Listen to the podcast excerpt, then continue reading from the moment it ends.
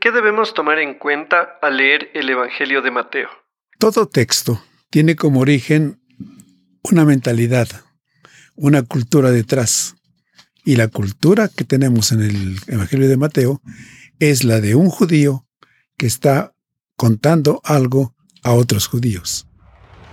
Un libro escrito hace miles de años en diferentes culturas y países con un mensaje para hoy. Para vivirlo, necesitas entenderlo. Explora la Biblia. La primera Biblia de estudio en audio que te ayudará a profundizar más en la palabra de Dios. Expertos biblistas explican los aspectos históricos y culturales que facilitan la comprensión del texto. Explora la Biblia. Estamos entrando en una gran aventura y usted, querido oyente, será parte de la misma. Estamos dando inicio por primera vez a una Biblia de estudio en audio. Estamos hablando de la Reina Valera Contemporánea, su edición de estudio. Y nos acompaña el doctor Alfredo Tepox, revisor de la Reina Valera Contemporánea. Muchas gracias, doctor Tepox, por acompañarnos en esta tremenda aventura que es colocar una Biblia de estudio en audio. Para mí es un placer y un privilegio, como lo he sentido en el caso de la revisión del texto Reina Valera. Y por supuesto, colaborar ahora en esta Biblia en audio, pues va a ser toda una experiencia, una aventura, como bien la ha calificado usted. Muchísimas gracias. Vamos a dar inicio con el Nuevo Testamento. Y quisiera que usted nos pudiera dar una breve introducción, si es que eso es posible, al Nuevo Testamento. Una breve introducción. ¿De cuántos días? Pero bueno, eh, para efectos de este proyecto, me gustaría señalar que debemos empezar por dejar de leer la Biblia linealmente, pongo comillas, y no pensar que el texto surgió a partir de Mateo 1.1 y terminó en Apocalipsis 22.21, sino que hay una, ¿qué diríamos? Una génesis del texto y personalmente yo la coloco con la carta a los filipenses hacia el año 54 de nuestra era. Entonces, a partir de ahí, esto que empezó a circular, este manuscrito que empezó a circular, generó otros, y así podemos ir fechando el orden de los diferentes libros. Los evangelios surgen hacia los años 60, realmente Mateo, Marcos y Lucas. Juan, algunos lo fechan muy tardío. Yo preferiría fecharlo más temprano. Después de Lucas, el escritor Lucas añade su segundo documento, que es los Hechos de los Apóstoles, y finalmente cartas como las de Pedro, eh, Juan, el mismo Apocalipsis, pues van generándose y hacia fines del primer siglo ya tenemos los documentos. Los documentos, pero no tenemos todavía el canon. Es el canon, es otra historia, porque el canon se ve sujeto a preferencias particulares o de grupo, a posturas teológicas respecto de la persona de Jesucristo. Y entonces eh, un canon del Nuevo Testamento podemos apenas, apenas eh, verlo hacia el siglo segundo.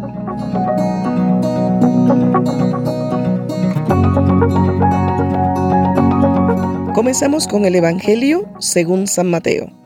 En este libro lo vamos a dividir en cuatro puntos principales, que serían los antepasados de Jesús, el nacimiento y la infancia de Jesús, el ministerio de Juan el Bautista y el bautismo y la tentación de Jesús. Pero comenzando con el capítulo 1, en este capítulo se inicia con una genealogía. Muchas personas encuentran que estas genealogías son muy aburridas y mucha gente las pasa por alto. ¿Cuál es la importancia de la genealogía en este capítulo? Todo texto tiene como origen una mentalidad, una cultura detrás. Y la cultura que tenemos en el Evangelio de Mateo es la de un judío que está contando algo a otros judíos.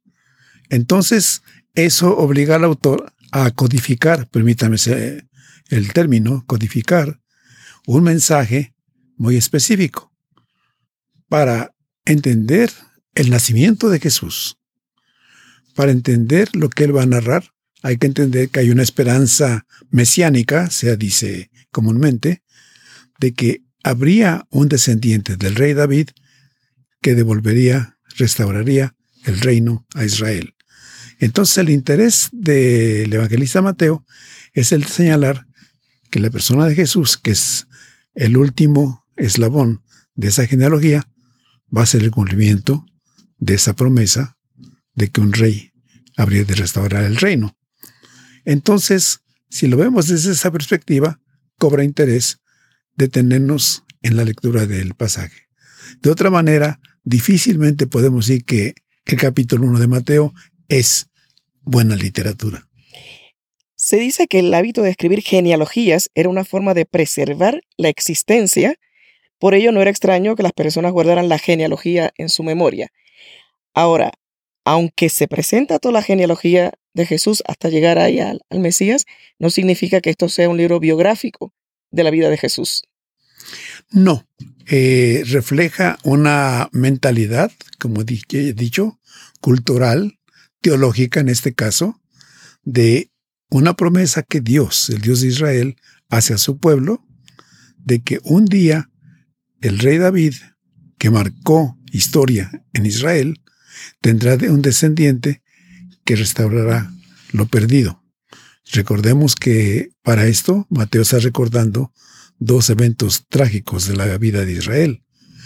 La pérdida de las diez tribus del, reino del norte hacia el siglo VIII y la pérdida del reino de Judá en el siglo VI.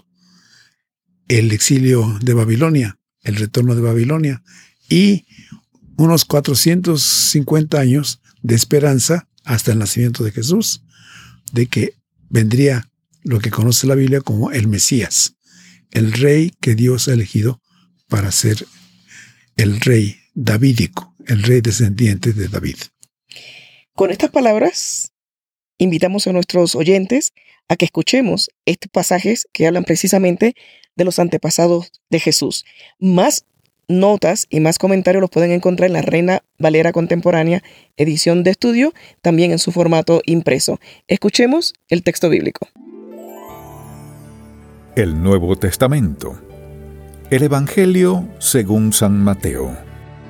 Genealogía de Jesucristo. Capítulo 1. Libro de la genealogía de Jesucristo, hijo de David, hijo de Abraham Abraham engendró a Isaac, Isaac a Jacob, y Jacob a Judá y a sus hermanos. Judá engendró con Tamar a Fares y a Serach, Fares a Esrón, y Esrón a Aram. Aram engendró a Aminadad, Aminadad a Nazón, y Nazón a Salmón. Salmón engendró con Rahab a Boz, Boz engendró con Rud a Obed, y Obed a Yese. Yese engendró al rey David, y con la que fue mujer de Urías el rey David engendró a Salomón. Salomón engendró a Roboán, Roboán a Abías, y Abías a Asa. Asa engendró a Josafat, Josafat a Jorán, y Jorán a Usías. Usías engendró a Iotán, Yotán a Ahaz y Ahaz a Ezequías. Ezequías engendró a Manasés, Manasés a Amón y Amón a Josías. En el tiempo de la deportación a Babilonia, Josías engendró a Jeconías y a sus hermanos. Después de la deportación a Babilonia, Jeconías engendró a Salatiel y Salatiel a Zorobabel. Zorobabel engendró a Abiud, Abiud a Eliaquín y Eliaquín a Azor. Azor engendró a Sadok, Sadok a Aquín y Aquín a Eliud. Eliud engendró a Eleazar, Eleazar a Matán, Matán a Jacob. Y Jacob engendró a José, marido de María, de la cual nació Jesús llamado el Cristo. De manera que todas las generaciones desde Abraham hasta David son 14. Desde David hasta la deportación a Babilonia, 14. Y desde la deportación a Babilonia hasta Cristo, 14. Acabamos de escuchar Mateo desde el capítulo 1 versículos 1 al 17. Antes de escuchar este texto bíblico, usted había mencionado algo sobre codificación. ¿Nos podría ampliar un poquito más al respecto? Brevemente, en hebreo, las letras tienen valor numérico. Entonces, eh, notemos que el evangelista Mateo divide esta genealogía en tres grupos de 14 personajes cada una. Este llama la atención que divida en tres y 14. Entonces, si pensamos 14 escrito en hebreo, son las letras Yod, Dalet, que indica 14, pero también leído como palabra significa mano o brazo. Repetido tres veces esto, indicaría que aquí está la mano de Dios en, este, en esta genealogía. Esa es una posibilidad. Y no, no te digo posibilidad. La otra es que este mismo número 14, distribuido de manera, de la siguiente manera, Dalet, Vav, Dalet, se puede leer el nombre David, lo cual también indica que esta genealogía era davídica de principio a fin. Excelente, la verdad que esto me encanta la manera en que queda explicado en una parte tan importante como es la genealogía. Digamos, cerramos con la genealogía de Jesús con estas palabras. Entraríamos ahora a la segunda narración del origen de Jesucristo, o sea, el nacimiento en Belén de Judea. Esto lo podemos encontrar en el mismo capítulo 1, desde el versículo 18 hasta el capítulo 2, versículo 23.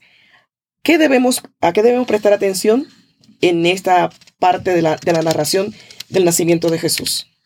Bueno, en primer lugar, eh, empieza la narración con la lectura que hacen los magos de Oriente. No nos dice cuántos, por cierto, aunque la tradición dice que son tres. Pero esta lectura que hacen los magos de la aparición de la estrella, que también puede significar el Oriente, entonces nos lleva a pensar en cuanto a la fecha de nacimiento. Nos marca un momento que históricamente no sabemos cuándo fue y tenemos una arbitrariedad en cuanto a la medición del tiempo. Pero calculado ya en el nuevo calendario que usamos, nos apuntaría que el nacimiento de Jesús tuvo lugar hacia el año 4 antes de Cristo, lo cual es irónico, ¿verdad?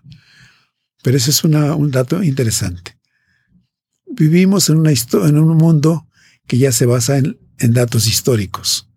Pero ahí no hay datos históricos todavía, no hay la historia tal como la conocemos. Y el evangelista busca de alguna manera fechar el momento en que Jesús nace. Hay una frase muy interesante en el versículo 18. El nacimiento de Jesucristo fue así. Es como decir, así te vamos a contar la historia tal como sucedió, más o menos sería una manera de, interpretarlo. Claro, y además está relacionado a la visión que el evangelista tiene de su propia cultura, su propia fe, su religión, por decir así. Él ve en las escrituras un panorama, un mapa histórico, por así decirlo, que anuncia lo que va a suceder. Entonces, las escrituras que son el tema del Evangelio pues, se van a ver cumplidas en la persona de Jesucristo. Habiendo dicho esto, pasemos a escuchar Mateo capítulo 1, versículo 18 hasta el capítulo 2, versículo 23. Nacimiento de Jesucristo. El nacimiento de Jesucristo fue así. María, la madre de Jesús, estaba comprometida con José, pero antes de unirse como esposos, se encontró que ella había concebido del Espíritu Santo. José, su marido, era un hombre justo y quiso dejarla secretamente, pues no quería denigrarla. Mientras José reflexionaba al respecto, Un ángel del Señor se le apareció en sueños y le dijo, José, hijo de David, no temas recibir a María, tu mujer, porque su hijo ha sido concebido por el Espíritu Santo. María tendrá un hijo, a quien pondrás por nombre Jesús, porque él salvará a su pueblo de sus pecados. Todo esto aconteció para que se cumpliera lo que el Señor dijo por medio del profeta. Una virgen concebirá y dará a luz un hijo, y le pondrás por nombre Emanuel, que significa Dios está con nosotros. Cuando José despertó del sueño, hizo lo que el ángel del Señor le había mandado y recibió a su mujer, pero no la conoció hasta que dio a luz a su hijo primogénito y le puso por nombre Jesús. El Evangelio de Mateo, capítulo 2. La visita de los sabios. Jesús nació en Belén de Judea en los tiempos del rey Herodes. En aquel tiempo unos sabios que venían desde el oriente llegaron a Jerusalén y preguntaron, ¿Dónde está el rey de los judíos que ha nacido? Porque hemos visto su estrella en el oriente y venimos a adorarlo. Cuando el rey Herodes oyó esto, se turbó, y toda Jerusalén con él. Convocó entonces a todos los principales sacerdotes y a los escribas del pueblo y les preguntó dónde había de nacer el Cristo. Ellos le dijeron, en Belén de Judea, porque así está escrito por el profeta. Y tú, Belén de la tierra de Judá, no eres la más pequeña entre los príncipes de Judá, porque de ti saldrá un guía que apacentará a mi pueblo Israel. Luego, Herodes llamó en secreto a los sabios para saber de ellos el tiempo preciso en que había aparecido la estrella. Los envió a Belén y les dijo, Vayan y averigüen con sumo cuidado acerca del niño, y cuando lo encuentren, avísenme, para que yo también vaya a adorarlo. Después de escuchar al rey, los sabios se fueron. La estrella que habían visto en el oriente iba delante de ellos hasta que se detuvo sobre el lugar donde estaba el niño. Al ver la estrella, se regocijaron mucho. Cuando entraron en la casa, vieron al niño con su madre María y postrándose ante él, lo adoraron. Luego abrieron sus tesoros y le ofrecieron oro, incienso y mirra. Pero como en sueños se les advirtió que no volvieran a donde estaba Herodes, regresaron a su tierra por otro camino. Matanza de los niños. Después de que los sabios partieron, un ángel del Señor se apareció en sueño a José y le dijo, Levántate, toma al niño y a su madre y huye a Egipto Quédate allá hasta que yo te diga, porque Herodes buscará al niño para matarlo. Cuando él despertó, tomó de noche al niño y a su madre, y se fue a Egipto, y se quedó allá hasta la muerte de Herodes. Esto sucedió para que se cumpliera lo que dijo el Señor por medio del profeta, de Egipto llamé a mi hijo. Cuando Herodes vio que los sabios lo habían engañado, se enojó mucho y calculando el tiempo indicado por los sabios, mandó matar a todos los niños menores de dos años que vivían en Belén y en sus alrededores. Se cumplió así lo dicho por el profeta Jeremías. Se oye una voz en Ramá, gran llanto y gemido. Es Raquel que llora a sus hijos y no quiere ser consolada, porque ya no existen. Después de que murió Herodes, un ángel del Señor se apareció en sueños a José en Egipto y le dijo, Levántate, toma al niño y a su madre, y regresa a Israel, porque los que querían matar al niño han muerto ya. Entonces José se levantó y llevó al niño y a su madre de regreso a Israel. Cuando supo que Arquelao reinaba en Judea, en lugar de su padre Herodes, tuvo temor de ir allá, pero en sueños fue advertido y se dirigió a la región de Galilea. Allí se estableció en una ciudad llamada Nazaret para que se cumpliera lo que fue dicho por los profetas que el niño habría de ser llamado Nazareno. Acabamos de escuchar el nacimiento y la infancia de Jesús. ¿Hay algo más que podemos añadir a esto que acabamos de escuchar como nota, no? Bueno, si ponemos la fecha del 4 antes de Cristo, entonces nos encontramos, y el evangelista lo hace claro, en la época de Herodes el Grande. Y podemos entender entonces eh, la orden de matar a los niños nacidos dos años antes de él, para asegurarse Herodes de que no quede sobreviviente alguno que pueda competir con él en el reinado. Ese es un aspecto importante. El otro es la cuestión de la, los presentes que dan los magos, que tiene un simbolismo. Si los magos, que significa como reyes magos, rinden pleitesía a Jesús, entonces para el evangelista no hay duda. Jesús es ya el rey anunciado. ¿Y cuál era el simbolismo de cada uno de los, de los regalos que le entregaron? El oro, que era fundamental. Entonces un rey tenía tanta gloria como peso en oro. De ahí nuestro dicho de cada quien, de alguien vale su peso en oro. Se calculaba en oro.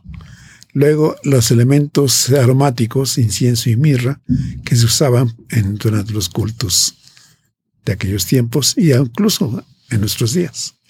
Hay muchos elementos o discusión o discrepancia entre que si eran reyes o eran magos o eran sabios.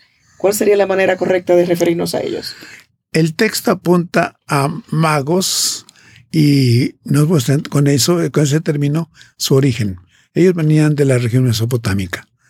Los caldeos especialmente fueron identificados por su estudio profundo de los astros. De ahí la astrología. No es astronomía todavía, es astrología, pero ellos observaban los astros, consideraban que tenían un mensaje para la humanidad y en base a eso vieron el momento en que Jesús nació como un cumplimiento anunciado previamente o que en el momento se cumplía. ¿Como cuánto tiempo después del nacimiento de Jesús se calcula que llegaron los magos? Eh, unos dos años. No fue una cosa inmediata. Notemos aquí un dato interesante. Para el narrador bíblico, lo que llamamos hoy día historia, la precisión histórica, los datos precisos, no los tenían y, además este evangelio fue escrito muchos años después de nacido Jesús. Entonces, esa es una cosa interesante.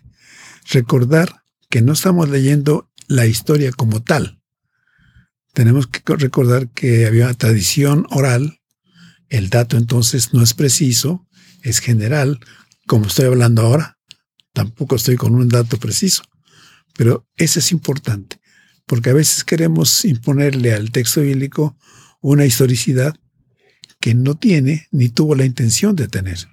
Hay otro punto que puede ser polémico, y es la manera en que presentamos la escena del nacimiento de Jesús. Ese pesebre clásico en las postales de Navidad y todas las ilustraciones que hacemos, inclusive para los libros que ilustramos, tratamos de ilustrar el nacimiento de Jesús. Es un punto muy importante y eso se llama tradición.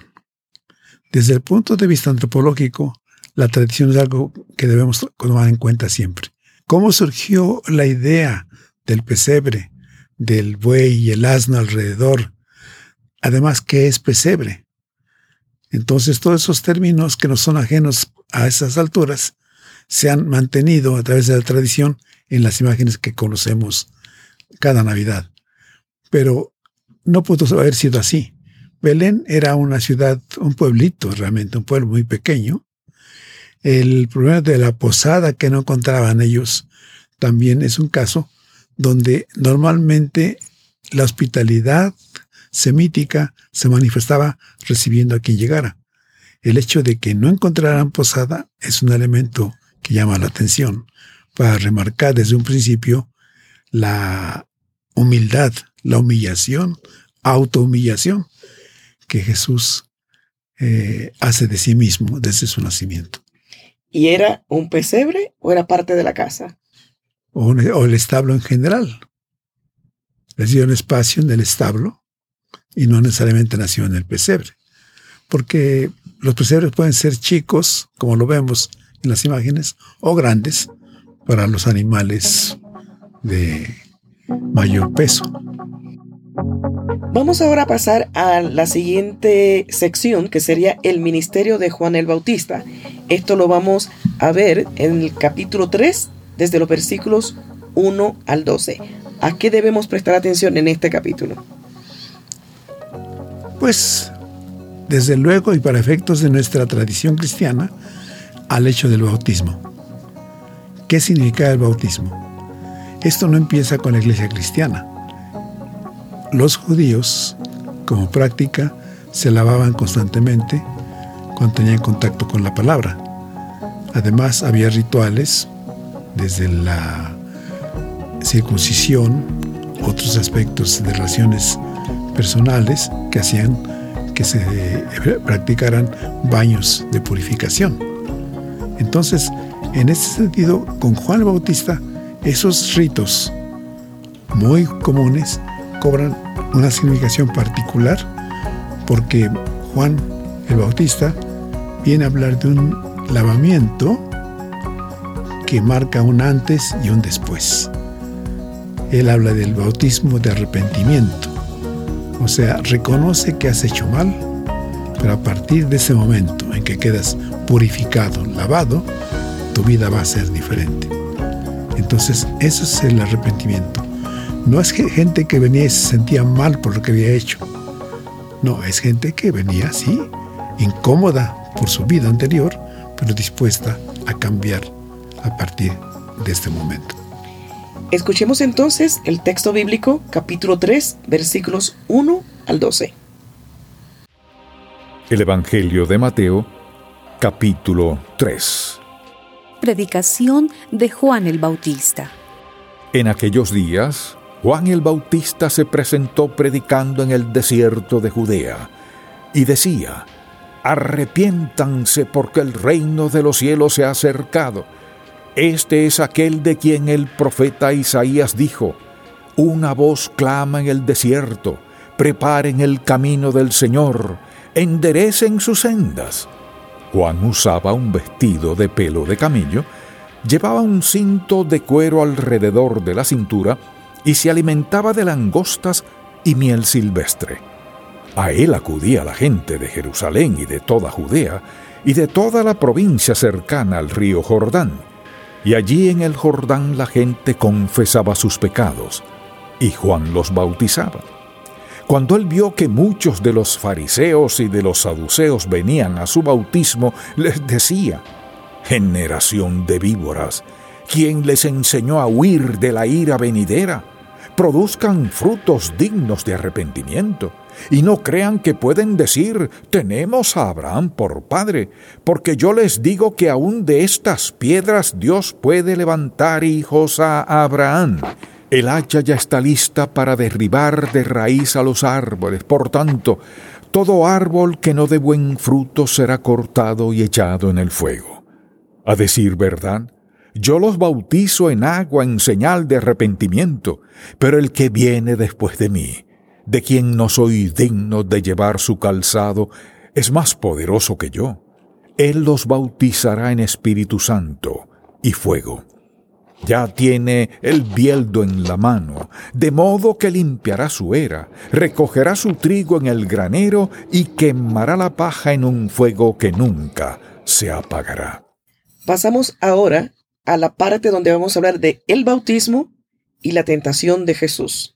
¿Qué podemos destacar aquí? Por supuesto, el bautismo de Jesús. Jesús se presenta para ser bautizado por Juan el Bautista.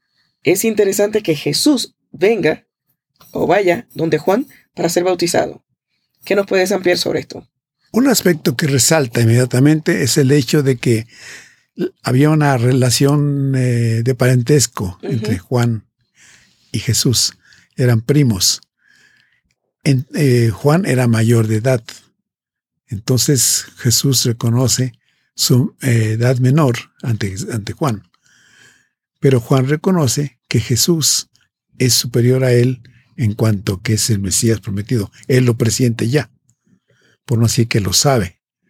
Entonces, aquí entra en juego en el elemento de lo que la Biblia llama justicia, que no tiene nada que ver con el jus o la jus romana, ni nada con la dicayusión griega, sino con el concepto de tzedekah en hebreo, que es hacer lo que se espera que debe uno hacer.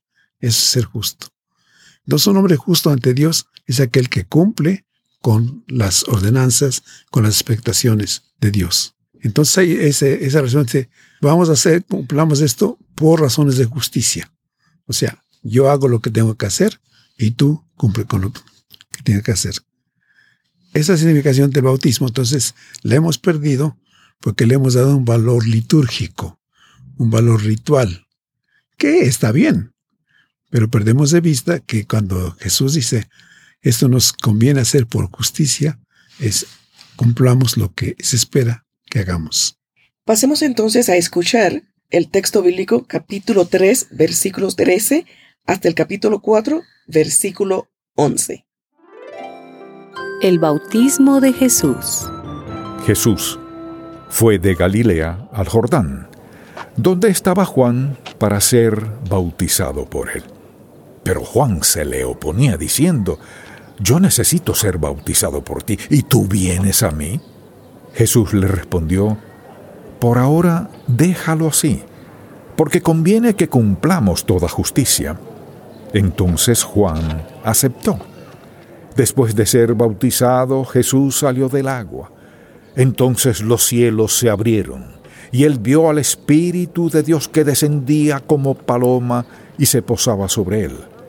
Desde los cielos se oyó entonces una voz que decía, Este es mi Hijo amado, en quien me complazco. Evangelio de Mateo, capítulo 4. Tentación de Jesús. Luego Jesús fue llevado por el Espíritu al desierto para ser tentado por el diablo. Después de haber ayunado cuarenta días y cuarenta noches, tuvo hambre. El tentador se le acercó y le dijo, Si eres hijo de Dios, di que estas piedras se conviertan en pan. Jesús respondió, Escrito está, no solo de pan vive el hombre, sino de toda palabra que sale de la boca de Dios. Entonces el diablo lo llevó a la santa ciudad, lo puso sobre la parte más alta del templo y le dijo, Si eres hijo de Dios, lánzate hacia abajo, porque escrito está, a sus ángeles mandará alrededor de ti y también en sus manos te sostendrán para que no tropieces con piedra alguna. Jesús le dijo, también está escrito, no tentarás al Señor tu Dios.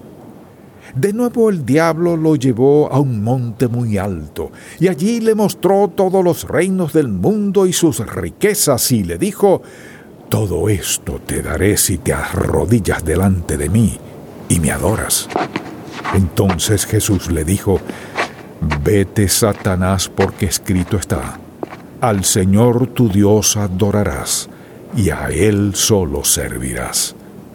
Entonces el diablo lo dejó, y unos ángeles vinieron y lo servían.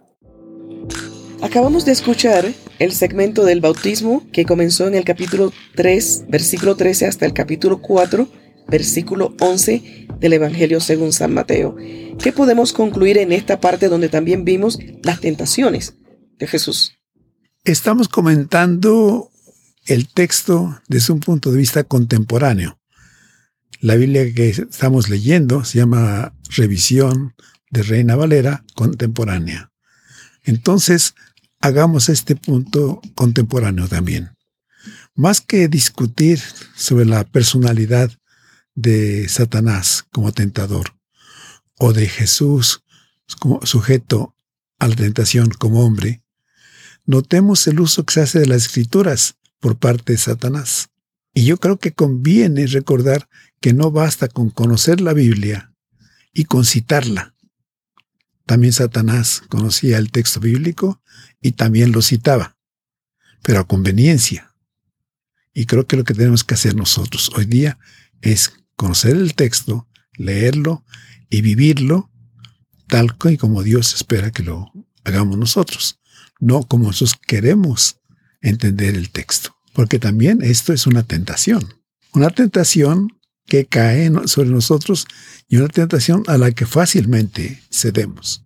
Esto es muy interesante y muy peligroso. Por lo mismo lo señalo, porque puedo detenerme en la, el origen del concepto de Satanás, el origen del mal, en la lucha de la personalidad de Jesús como hombre. Todo eso es teología y muy interesante. Pero creo que para efectos de la Reina Valera contemporánea, actualizar el sentido del texto para nosotros hoy me parece también digno de señalarse. Excelente. Muchas gracias, doctor Alfredo Tepox, por acompañarnos en este episodio y le recordamos a nuestros oyentes que hay otros detalles que puede conseguir en la Reina Valera Contemporánea, edición de estudio, en su formato impreso. Gracias por escucharnos y hasta el próximo episodio que tendremos con ustedes. Un libro escrito hace miles de años en diferentes culturas y países con un mensaje para hoy. Para vivirlo, necesitas entenderlo. Explora la Biblia, la primera Biblia de estudio en audio que te ayudará a profundizar más en la palabra de Dios. Expertos biblistas explican los aspectos históricos y culturales que facilitan la comprensión del texto. Explora la Biblia